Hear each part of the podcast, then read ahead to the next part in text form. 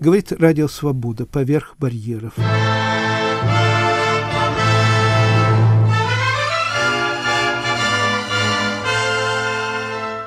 До конца этого часа передача из цикла «Писатели и музыка». Автор цикла Владимир Абаринов.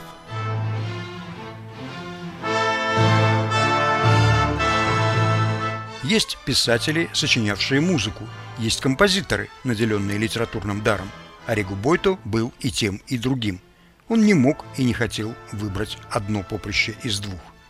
Он был самым ярким представителем литературной группы под названием «Скопельятура» – «Растрепанные». Это аналог французской богемы, антибуржуазное течение, кумиром которого был Бадлер – они культивировали в себе трагическое мироощущение, очень любили мистику, загробные темы, и могила не заставила себя ждать. Некоторые из них рано умерли, другие покончили самоубийством. Оригу Бойто дожил до 76 лет и к роковым страстям своих коллег относился с глумливой иронией. Но темная сторона души его очень интересовала. Я свет и тень, я бабочка, или червь в пыли рожденный, я падший ангел, по миру скитаться обреченный, или демон чернокрылый, что, напрягая силы, взмывает к небесам. При такой двойственности самоощущения неудивительно, что он взялся сочинять оперу на сюжет Фауста.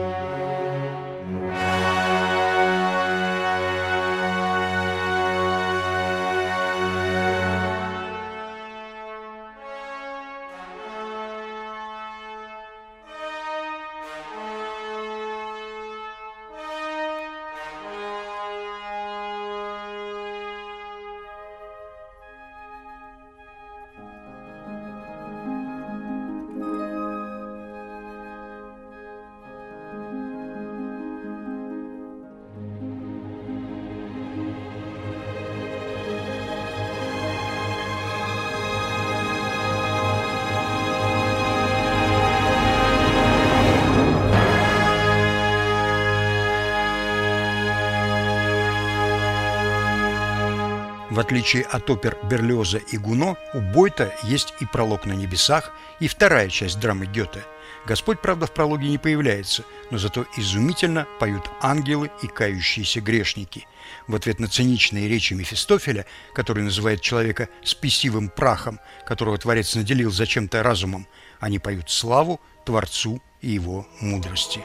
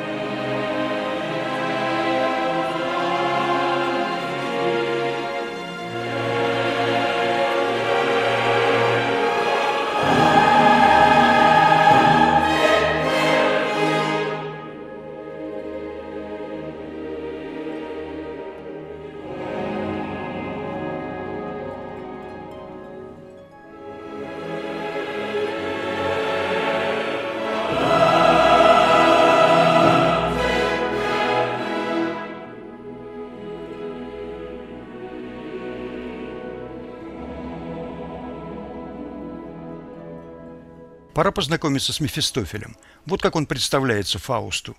«Я тот дух, что отрицает все извечно, свет и цвет. Злобный смех мой и раздор не дают Творцу покоя. Цель моя – небытие, мироздание – полный крах». В конце куплета стоит ремарка «неистово свистит, приложив пальцы к рту». На старых пластинках так и писали «ария со свистом». Свистеть, да еще неистово, не каждый певец умеет. Я добросовестно прослушал множество записей, и как Коровьев могу сказать, лучше всех свистнуто Брином Терфелем.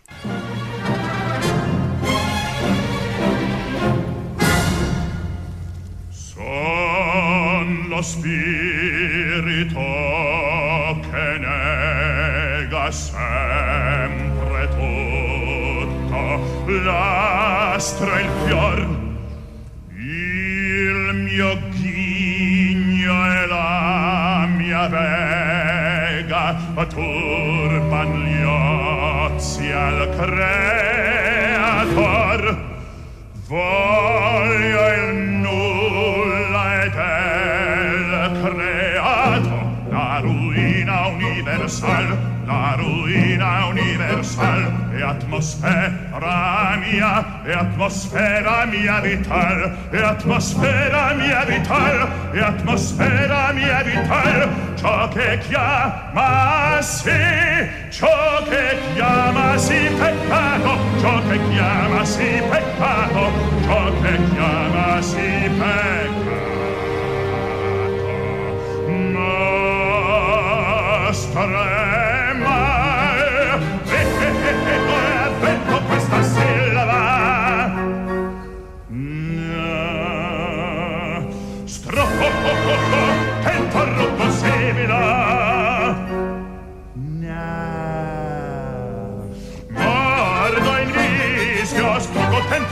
Similo, fischio, fischio, fischio, fischio, fischio,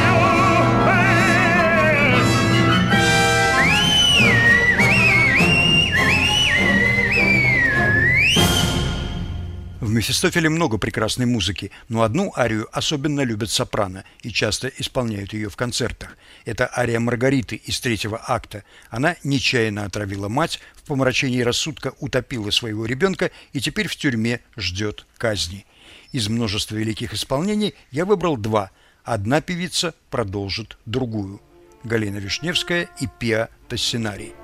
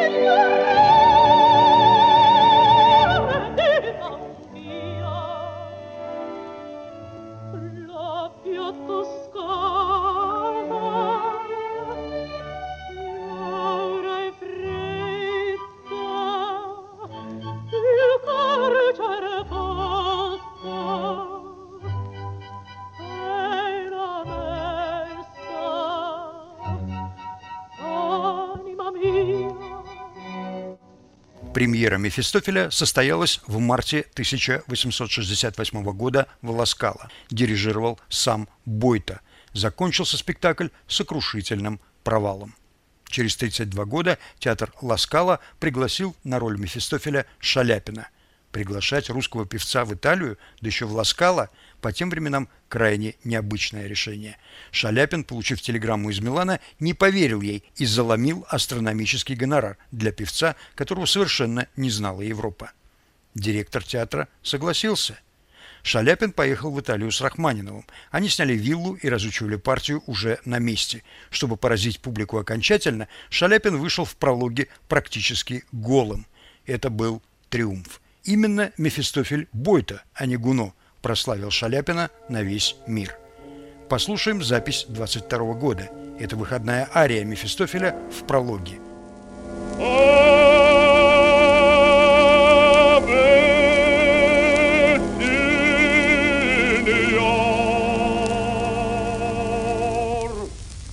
Perdona se il villaggio d'apergo le tue tuterne d'ogni del paradiso. Perdona se vi avviso non porta il raggio che in Irlanda i cridi negli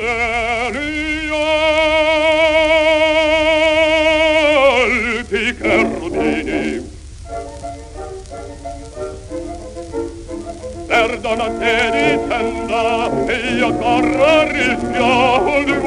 qualche fischia E al par di grillo statellante a caso Vince fra gli astri il naso Poi con tenace fatuità superba Fa il suo trillo nell'erba Oh, boriosa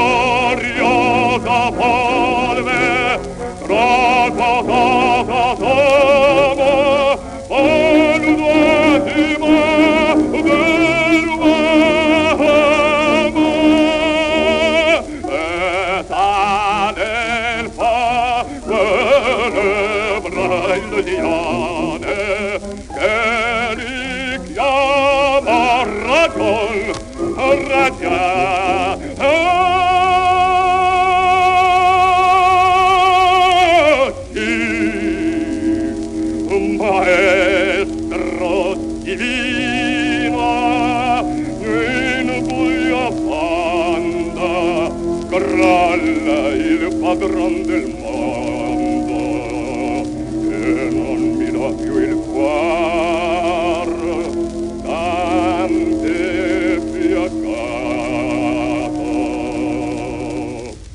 E di gettarla al mal Сегодня Мефистофеля ставят часто, а вот другой опере Ориго Бойту, он написал их всего две, повезло меньше. Она называется «Нерон». Личность Нерона у Бойта раздвоена. Он не только правитель, но и артист и живет наполовину в мире своих грез. В первом акте он придает земле урну с прахом своей матери Агриппины, убитой по его приказу. И что же мы слышим? Он признается в матереубийстве, но тут же утверждает, что он невиновен, он действовал по велению Рока. А потом поднимается с колен и заявляет «Я арест». Герой мифа, убивший свою мать Клетимнестру за то, что она со своим любовником убила его отца. И он не играет, он правда в это верит. У нас есть запись первого исполнителя партии Нерона Аурелиано Пертиле. Вот эта ария.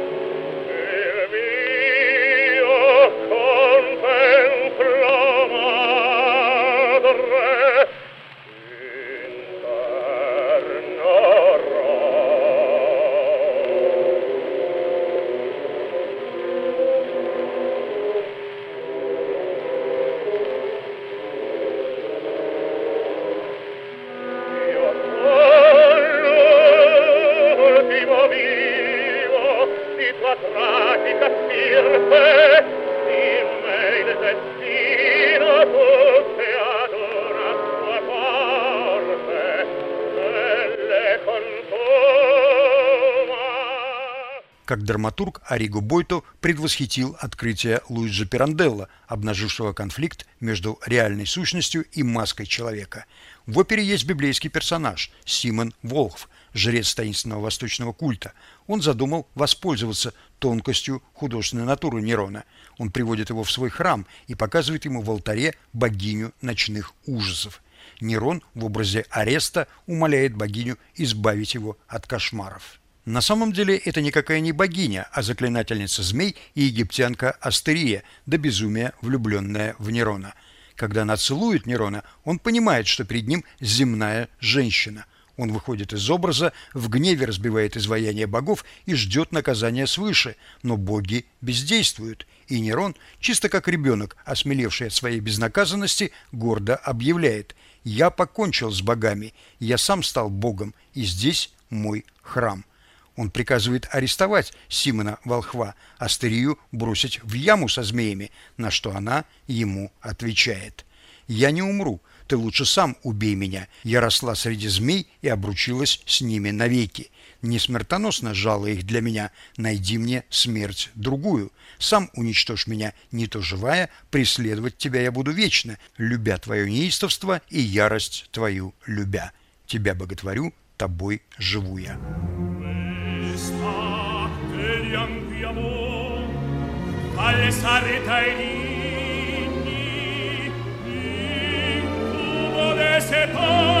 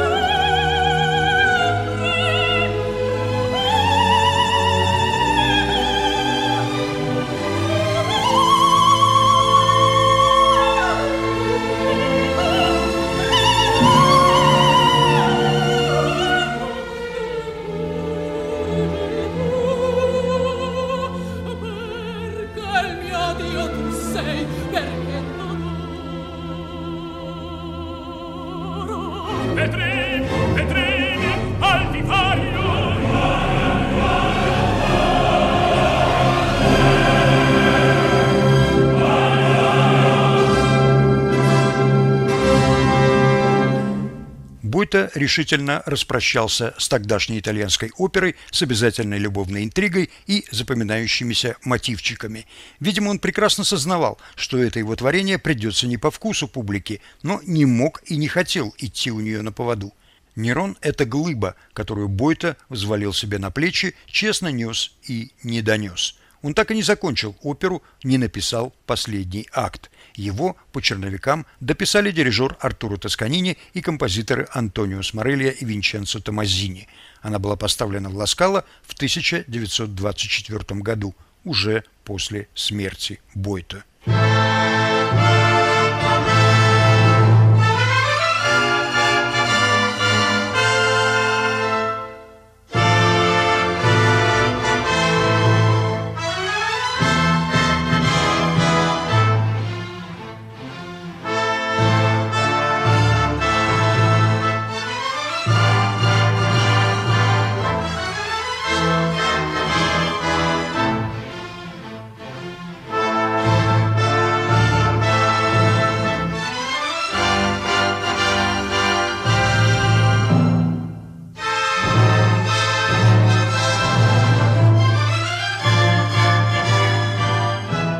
Вы слушали передачу из цикла «Писатели и музыка». Автор цикла Владимир Абаринов.